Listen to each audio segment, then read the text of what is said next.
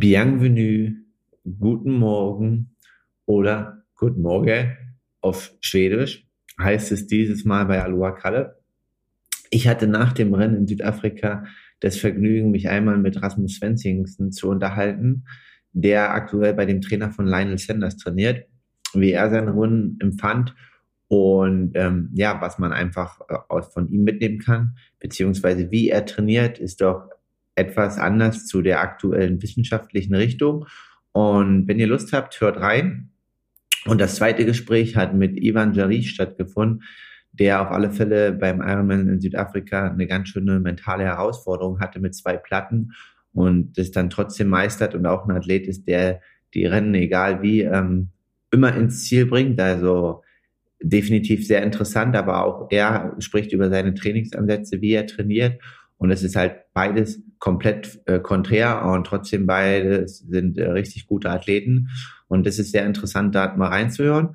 Wir würden uns freuen, wenn ihr einfach hier auf diese extra Episode ähm, klickt und dann natürlich auch bis zu Ende quasi Zeit habt, euch die Meinung oder ähm, die Infos der beiden Athleten anzuhören. Und wenn es möglich ist und ihr noch die ein oder andere Minute Zeit habt, dann schreibt uns doch gerne Feedback, ähm, ob das echt ist, worauf ihr was, worauf ihr Bock habt, ob ihr das gerne hört und ähm, ja, ob das Spaß macht, nach dem Rennen quasi nicht nur meine Perspektive zu haben, sondern vielleicht auch die Perspektive des einen oder anderen Athleten. Ähm, ja, also klar, wäre jetzt natürlich noch der, der und der noch möglich gewesen, aber irgendwie ist es dann zeitlich halt immer alles ein bisschen schwierig. Ich denke aber trotzdem, mir macht es mega Spaß, auch äh, mit denen zu sprechen, weil es dann schon auch meine Gegner sind, aber danach sich dann nochmal auszutauschen, kann auch ich viel mitnehmen und ja, daran quasi euch als Hörer hier direkt dran beteiligen zu lassen, ist, denke ich, eine gute Möglichkeit. Wir würden uns freuen. Ähm, ja, also einen Daumen hoch, wenn wir das weitermachen sollen und nach dem Rennen dann Montag oder Dienstag sich dafür Zeit nehmen oder ob euch das überhaupt nicht interessiert, ist auch okay, dann lassen wir es komplett weg. In dem Sinne, ich wünsche viel Spaß bei dieser Freitagsepisode mit zweimal, einmal dem Gespräch mit Konrad und mir und dem Gespräch mit den beiden Athleten. In dem Sinne, wechselt jetzt die Sprache, es geht jetzt weiter in Englisch und ich wünsche euch viel Spaß beim Hören.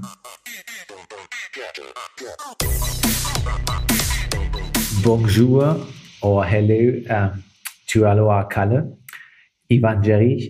We will um, not go into French because uh, this one is the first episode in English.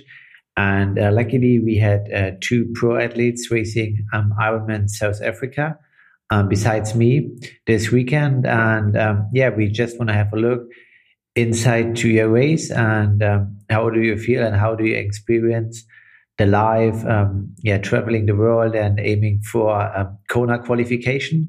So first of all, how you are today? Uh, thanks, Markus, for having me. Um, I'm destroyed today. Two days, no, just one day after the race. Yeah, pain everywhere, sunburn, living the dream.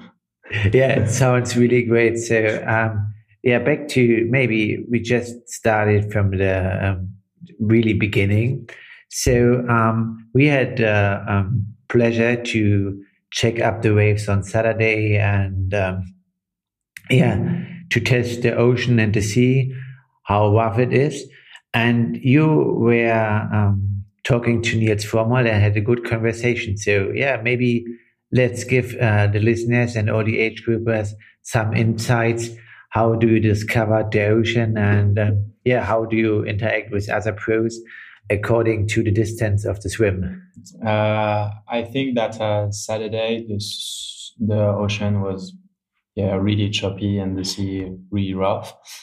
But I think that uh, Sunday it was worst really.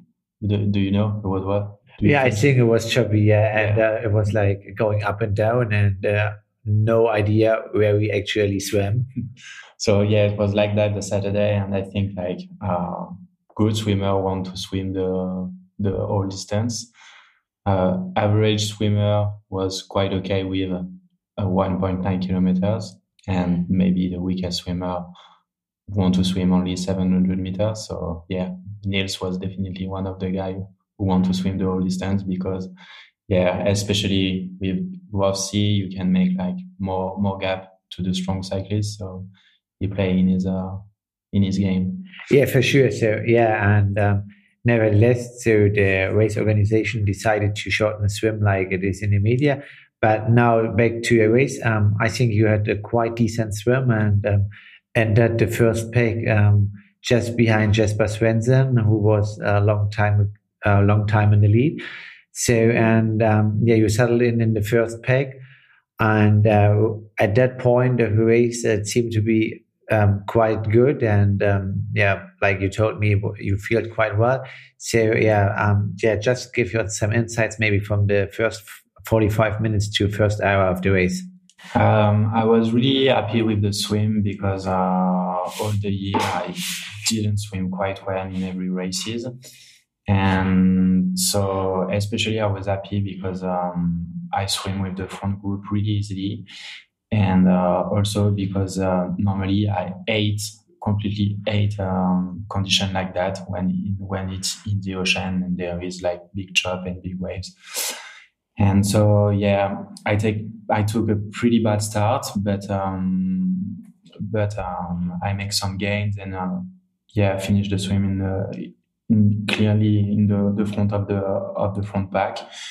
And uh, after we were quite a big group on the bike.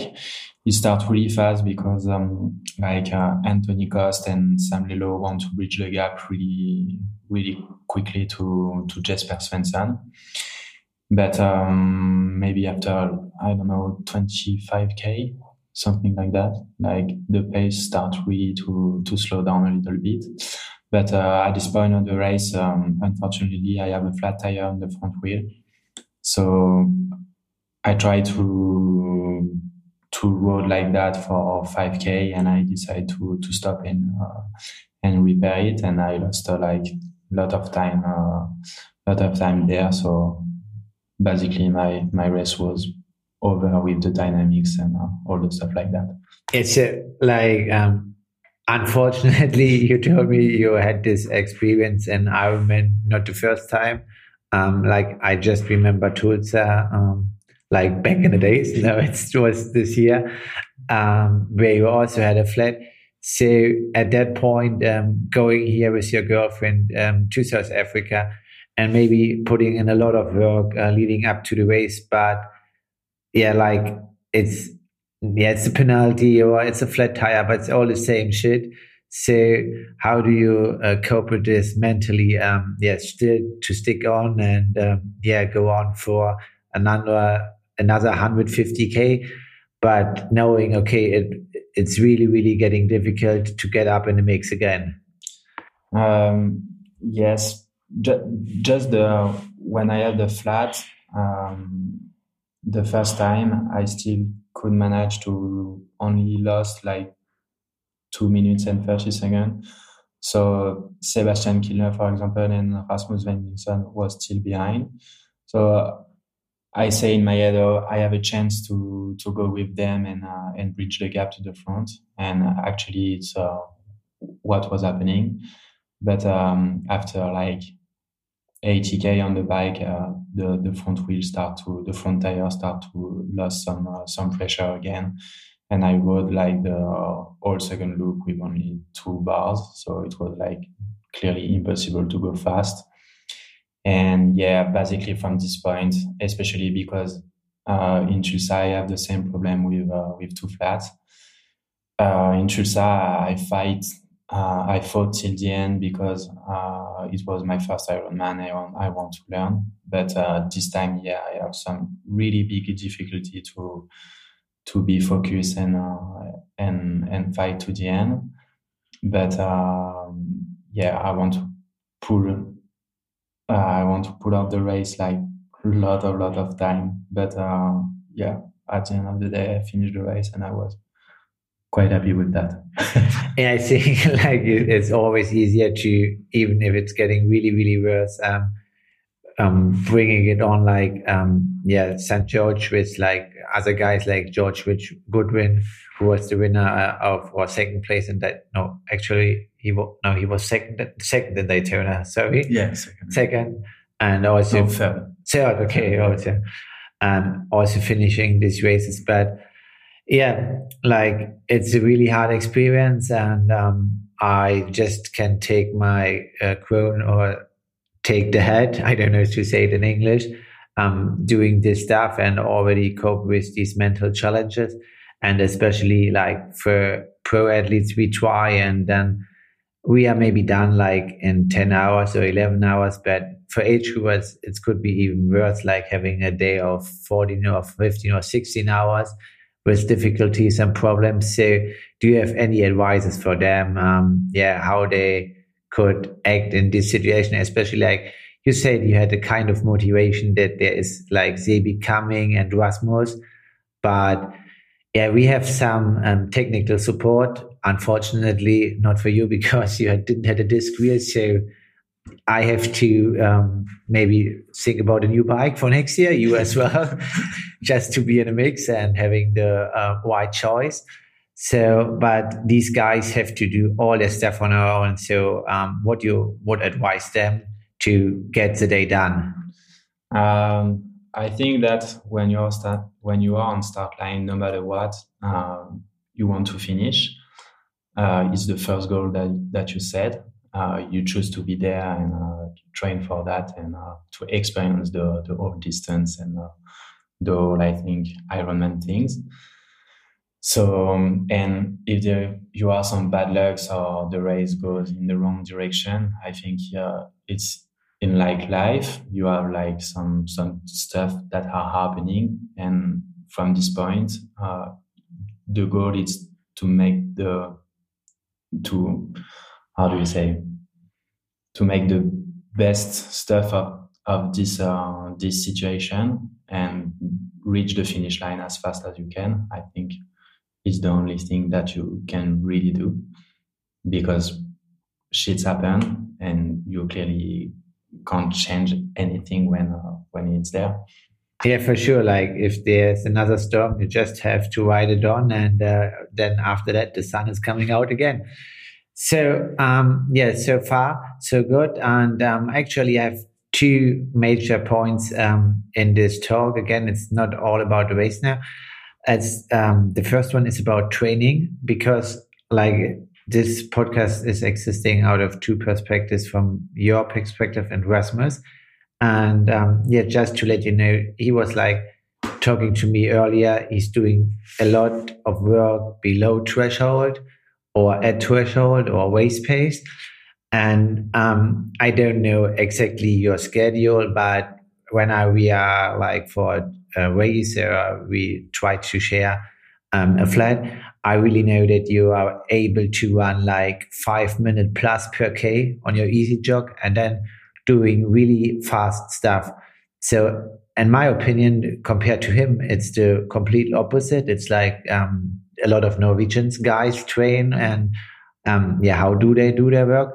So um, yeah, just maybe let us know why this kind of work or this polarized training suits you the best.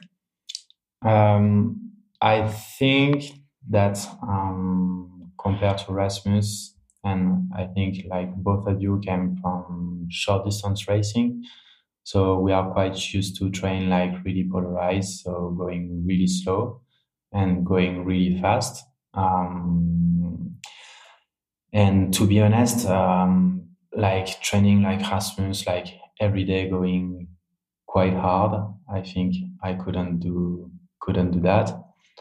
So yeah, I think the training is uh, is really different, but uh, I'm not like close to to try to try something new or.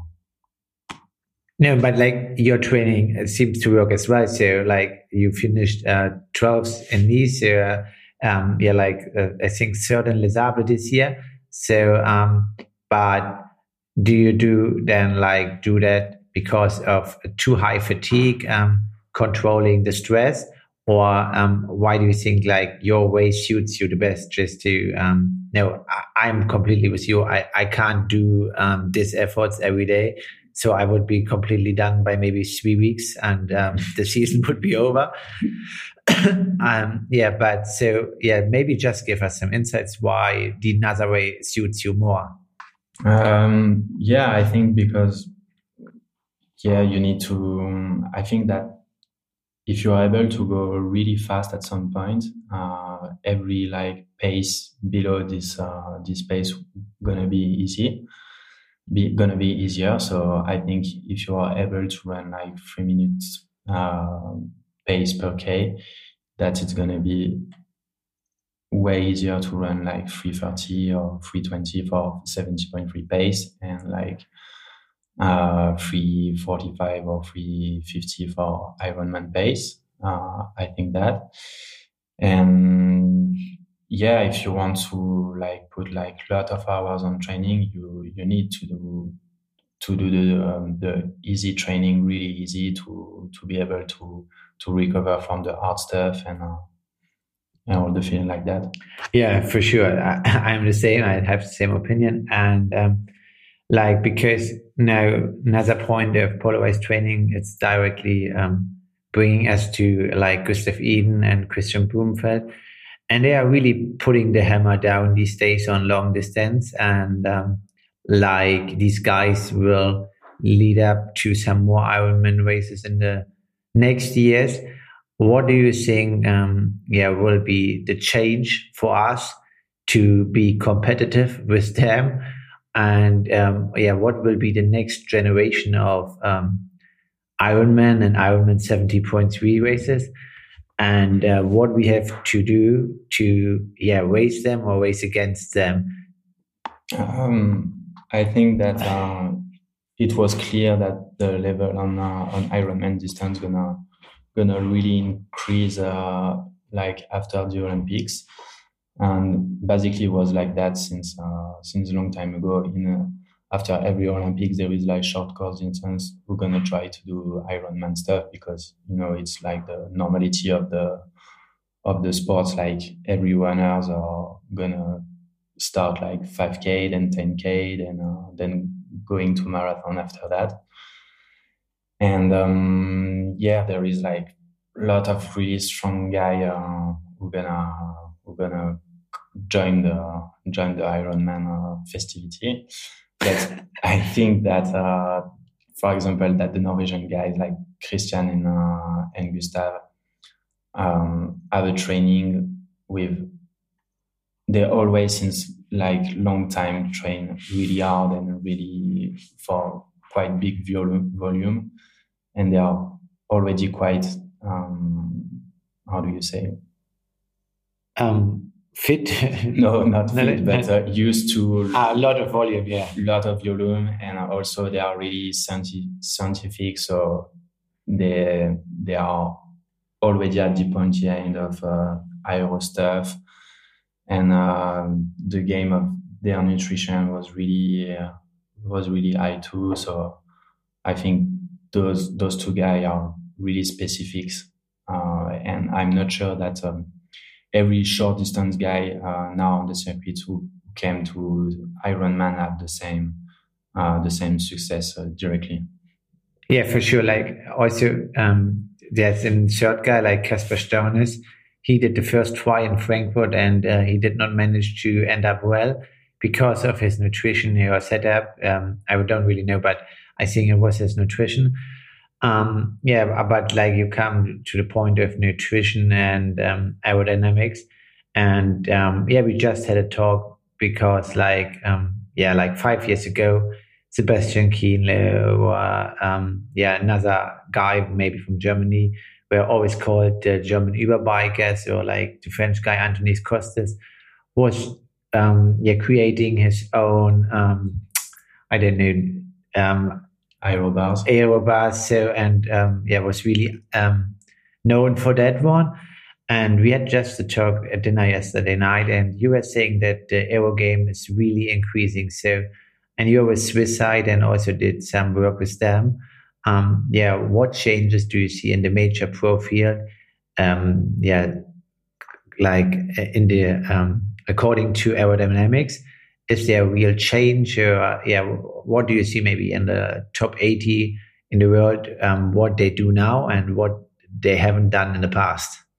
I think now that um, everybody uh, on long course distance understand that uh, the aerodynamics is quite important.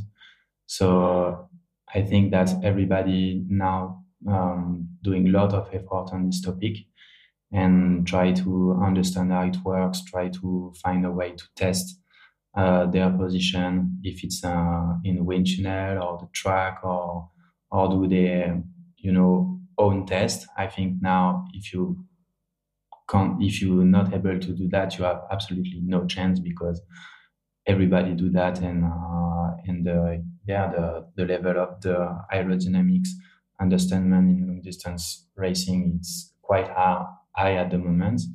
So I think like guys were really strong and um, have like some um, some you know already test it before before everybody now lost this uh, advantage advantage compared to the others yeah for sure so like um there's going more on and um nearly every pro tries to get on the track um in Cologne in Germany or in the wind tunnel so, um, like you already said, everybody is going full gas into this one. And just to finish up um, this talk here, um, you also had a decent Ironman in Copenhagen and had the joy to um, run with Lionel Sanders. And I just read on your Instagram that you had a chat. So, yeah, I don't really know, and I'm not into this sport of um, I don't know, fighting or so. and I think it's American sport.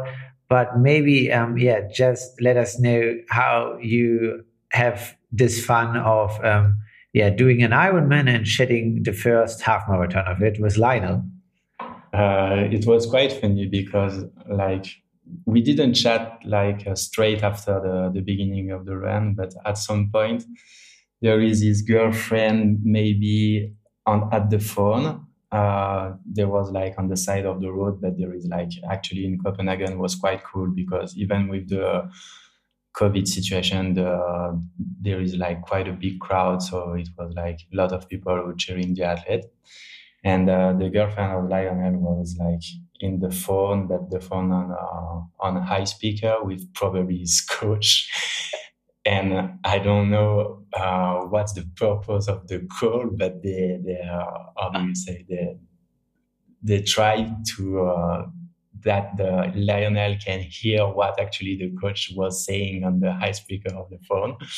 So I start really start to smile because the situation was completely crazy, and uh, so he start to laugh uh, to laugh about the situation too. And at this point, we start like to to start speaking about complete different other stuff than uh, than triathlon and uh, triathlon racing. So yeah, we start talking about a little bit of UFC because we follow the UFC and me too. So yeah, we chat a little bit of that, the the pacing that we are we are running, the who gonna win the race, who gonna blow up. So it was quite funny to do to do that. But everybody is uh, talking about uh, about that after the race. But uh, I was like just talking with normal guy because I'm not like crazy fan of Lionel, but uh, actually he's quite a nice guy. Yeah, I had also a nice chat in Texas, and I think he's like humbled and uh, just yeah, doing a sport. Yeah, he's not like uh, you know he have like some his media media stuff, and is good for his game. But uh, yeah, well, you, it was quite nice. Yeah, for sure. So, um, like a tough season for you, and a lot of racing and traveling um, with all the US trips and all over Europe. Um, yeah. So, what is on the target for next year? Um, and yeah, let us have a short insight. Um, yeah, this season was quite tough because um, I changed a lot of stuff last year, new coach, new city. And um, I was at the end of the winter, I do really strong winter and I improve, um, I improve a lot uh, on training. And uh, unfortunately, when I was in top shape, I had uh, yeah, some flat or bad luck in, uh, in races. So I'm a little bit annoying about the situation because I couldn't. I have the feeling that I couldn't like show what I'm able to do uh, to do this year on race day. But uh, yeah, I'm quite motivated for for next year to continue to learn on Ironman distance and put some good 70.32 and we'll see what's happened. Yeah, um, thanks a lot, and I really enjoy always this day, like back in 2018 and now again. Um, hopefully, see you on Wayside um, on or on Race Course soon, and enjoy your holidays um, here in South Africa. And um, see you next year. Yeah, thank you for having me, and see you next year.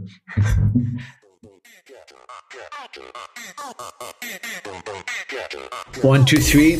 Um, aloha. Rasmus, welcome to Aloha Kalle. Um, just to let you know, it's called Aloha Kalle because my nickname is um, Kalle, not Markus Herbst. So, and um, this podcast actually describes the way or the purpose uh, qualifying for Hawaii and Kona.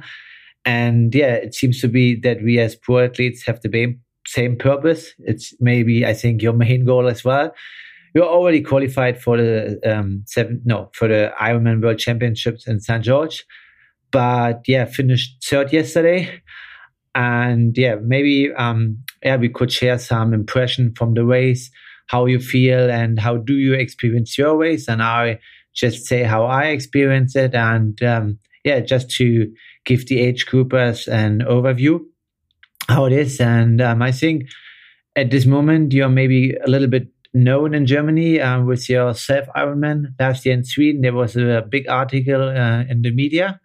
So yeah, first of all, um, hopefully you're fine. Um, yeah, and congratulations to your third place. And how do you feel today? And it's, it's great to be on the show. Um, yeah, I feel uh, yeah, I feel pretty smashed today, as you should should feel after an Ironman. Um, yeah, I feel I feel good and satisfied. I really you know, got everything out of what I had in myself yesterday. So yeah, no regrets really. Um, it was a it was a good day. Um, uh, not a perfect day, but it, you know, an, an, Ironman is never like a perfect day. I, I think, uh, um, but uh, but yeah, it was it was a really good day for sure. Yeah, like um, do you now have targeting the the Kona qualification? uh, twice, and this was, uh, if I remember right, um, in Klagenfurt. You have mm. been two one spot away with uh, the second place yeah. behind Denis Chevrot, and here you are the third, and was one place behind. Um, yeah, with my ninth one, I'm a little bit further. Say, but um, is it bittersweet, or are you're still confident? Yeah, it was bittersweet for sure. I mean, it would have been nice to to have secured that slot because I really, really want to go to Kona uh, in October 22. Um, but uh, yeah, I, I think that, uh, I mean, both my performance yesterday and my performance in Klagenfurt definitely, um, I, I, think um, it, it will it will come if I can continue to del- deliver on that level. I'm, I'm, I'm pretty sure that uh, yeah, not sure, but uh, but I think the the chances are quite high that I will I will finally get that Kona slot. Um, so, but but we'll see. Um, yeah, for sure. I think we will both made it in 2022.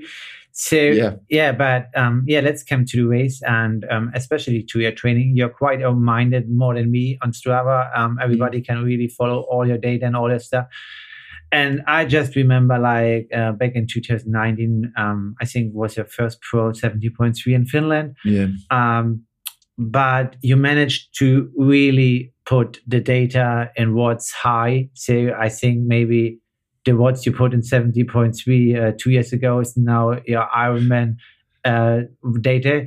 So that's quite impressive. And um, the level is increasing. And I think like you are one of the guys who's really pushing the bike level mm. insanely. Um, yeah, for me and also for all the age groupers. So, what were the biggest changes that you like increased that well? What do you think, in your opinion?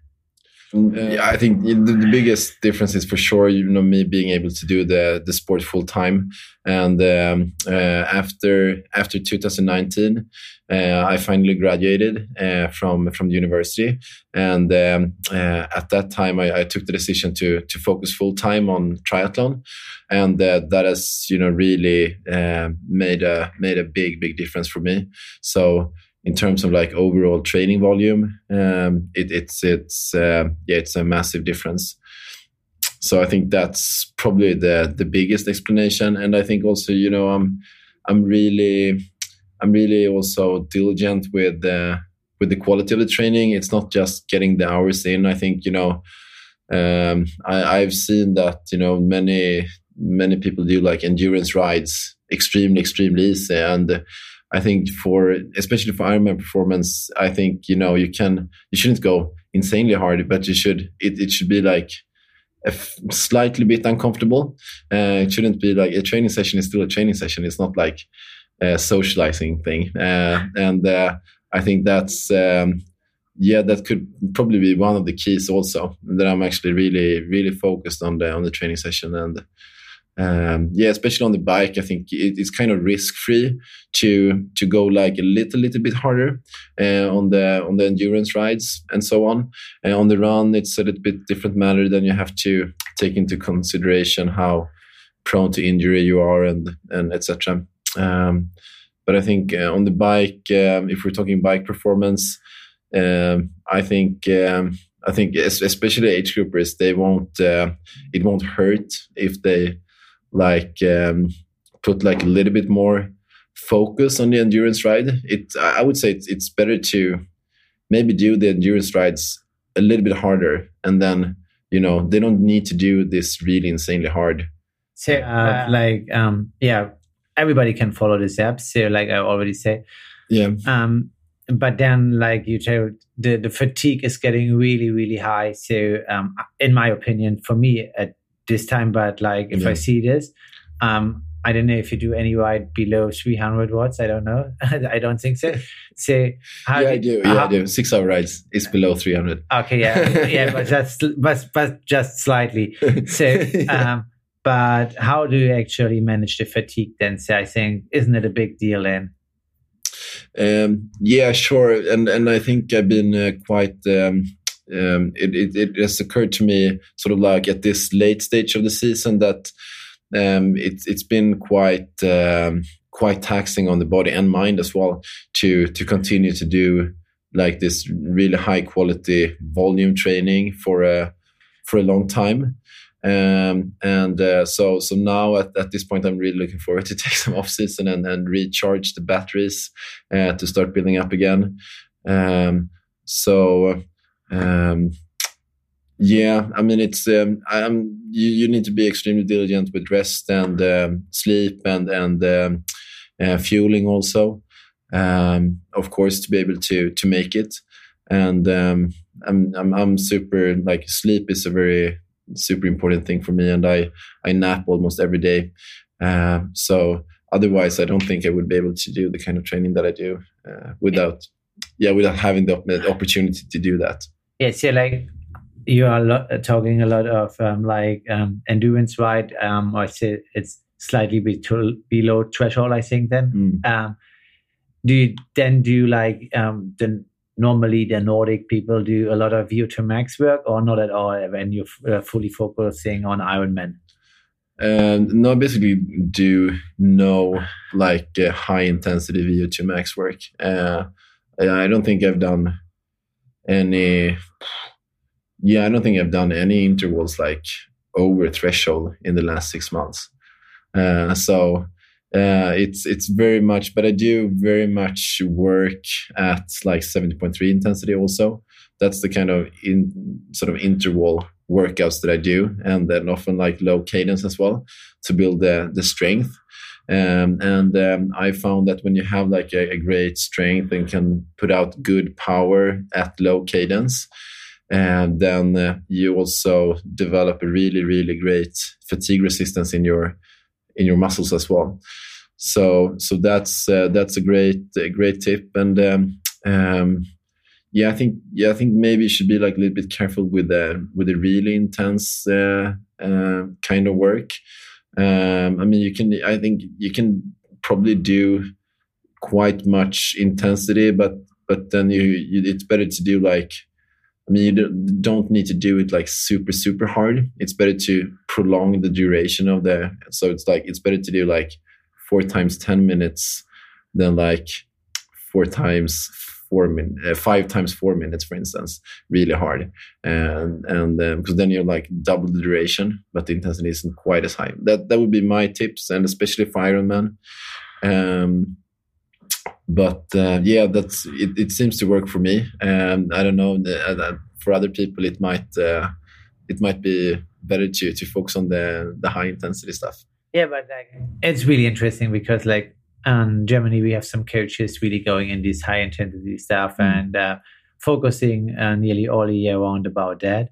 Mm. So, but like um, I just read on the PTO, like you have and continued just uh, podium finishes this year as a pro athlete. So uh, it seems to be um, a good way to improve the performance and uh, mm. no, not impo- uh, performance. So um, yeah, thanks for the insights um, and training. And yeah, now let's come to the race. So yeah. um, in my view, like I was out of the water quite comfortable in the in the front pack and. Mm. Everybody was knowing, okay, there will be uh, maybe Sebi and Rasmus coming from the back, um, and nobody knows when, but it was for sure that there will be like um, a hard white is coming. So, and then there was like Jesper Svenningsson and Sam Laidlow going in front. And nobody really um, did the work or an effort to uh, catch them back. So, at around, I would probably say like, uh, let's say 55 to 65K, mm you uh, managed to bridge the gap to the main pack, and Jesper and Sam were basically in front. And then, um, yeah, actually, it was like pedal to the metal, and um, there was like um, little changes. Um, Maurice was coming, and Xavier's like um, going more in front and orientating towards you. Mm. So, did you really put a lot of effort um, to to split the group because it just took like 4k or 5k and uh, we were out of 15 we were four or five so or you just stick to your pace um, well i mean um, yeah I, I, basically just stick to my pace maybe i like overpaced a little bit but i definitely didn't have like my my purpose wasn't to break up the like put in like a massive effort to to try and uh, split up the group because I think it's um, you can look at it either way. You know, maybe I, I think that. Uh, I know at this time that there are very few people that can ride with me, and um, I think um, when you're sort of like only within citation marks is taking your own pace, then there are a lot of people that think that they can they can follow you um, for for quite some time. Like, uh, and I was actually surprised. You know, it it um, it was like it, it blew up so fast behind me. Uh, I thought you know you would hang out, hang in there for maybe like yeah another 40 50k or so um, and um, and then it's like you know you have a, a have a good hand in poker. Uh, you don't want to uh, bet money too aggressively because then you're gonna lose your and you, you want to to to um, uh, get the other players to invest in the pot. And i think you, you, want to sort of like fool them a little bit to to try and stay with you and then they blow up later uh, instead of just you know putting in a massive search and then you know you get the gap and then you can uh, then you start putting in time uh, yeah maybe you can gain a little bit more extra time but you're you're not getting your com- um, contenders equally tired so um, yeah, basically put in my pace. Maybe I, I, think I may have overpaced just slightly on the way back um, in the headwind. Uh, so that I put out like 10 watts more than I had planned to. Uh, but I felt really good at that time. And um, it was also, I mean, when, when you sort of like surge up to the front, that's also like a real confidence boost. Um, and it also takes like a lot of effort to pass a big group like that um, in order not to, I mean, in order to, uh, uh, stay within the rules and and not um, spend more than 25 seconds to um, to overtake um, every guy. Uh, but uh, but yeah, I pretty much uh, I pretty much stayed uh, at my pace.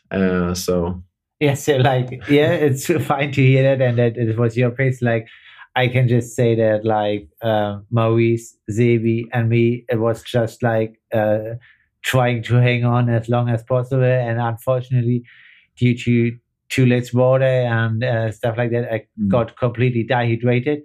But um, nevertheless, like this ride was really insane. So um, you told me that they, what does he say at the finish line? Yeah, Sebi told me, yeah, this was like the craziest ride uh, that he had done. uh, so that was that was pretty cool. You know, yeah, coming from uh, from like a legend, legendary Uber biker, and uh, you know, Sebi has been, uh, yeah, he's been my idol for yeah since since I started with triathlon, uh, and he he's the one you know showing it how to do it on the bike. And uh, you know being able to first catch him and then and then uh, pull away from him on the bike that was like yeah uh, that was really cool. And I, can live i can um, that's gonna bring me a lot of joy for a lot of time. Yeah for sure. So like i was really wondering because there was no effort from Sebi or anybody yeah. uh, just uh, yeah, maybe doing some work or going in the front. It was just okay, just let's follow Rasmus. So yeah, at the end, um, yeah, you ended up in the group of four. Um, mm. I had to stick then to my own pace, and uh, so and Duran, you couldn't start with them because maybe you told me that you had a slower transition.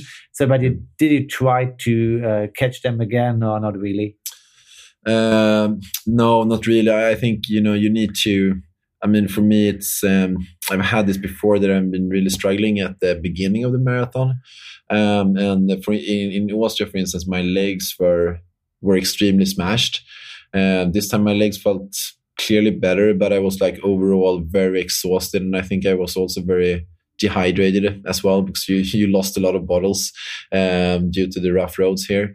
Uh, so I can totally relate to, to that as well. Um, so so I felt like I had a kind of a bad patch going out on the run. Um, main, the run in itself was quite, quite a bad patch, but but especially in the beginning and and uh, um, I, I, really yeah I felt like a bit dizzy um, at at first, and I, I thought you know if if I'm going to be able to to finish like in a solid way, and then I need to to take my own pace, and maybe I can work myself into it. That would be you know the great the greatest chance for me to you know to, to finish as as fast as possible, and. Um, so I just didn't stress and and at the second aid station I think it was I, I stayed for maybe 30 40 seconds and just drank like a ton of liquids to to get my my hydration status um, back on track. And and um, yeah I, I started feeling much better after that um, and then could you know slowly titrate my titrate the pace up a little bit. And uh, yeah I actually felt better and better as the marathon progressed. Um, to um, I, I, it was it was definitely the first half marathon was insanely hard. And um, you, you have and it's so much a mental thing also because you have so far to go. And that that's really hard.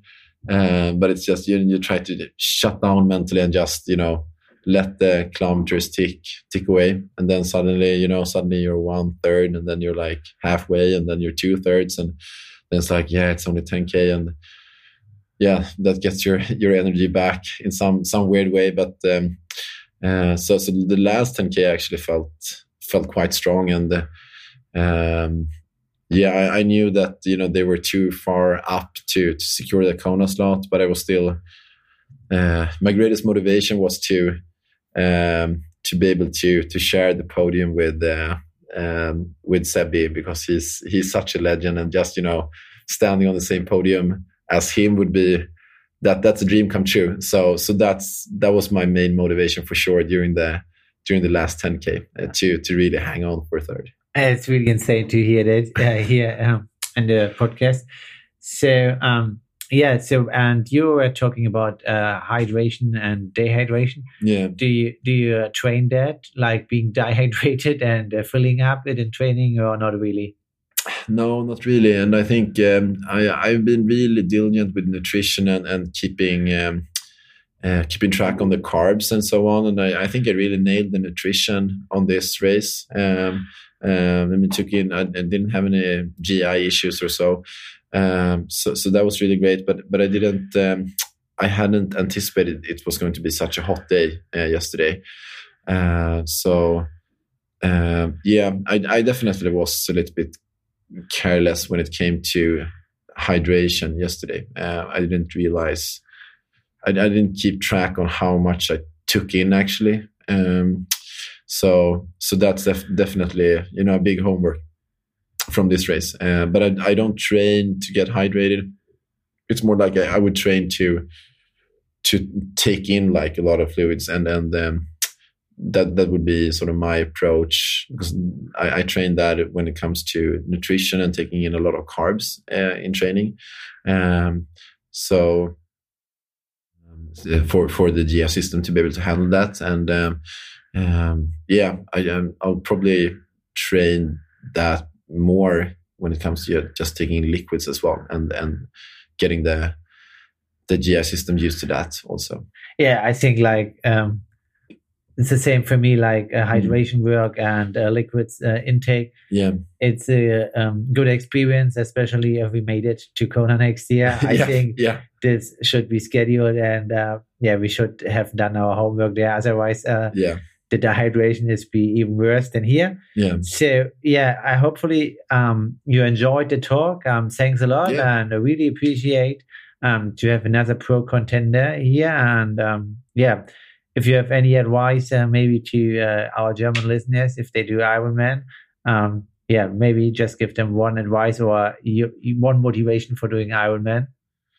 Uh, when it comes to advice, I would say um, don't, and this is like the same with the pro athletes also, uh, maybe even more to the pro athlete, but I think the age groups are prone to this as well.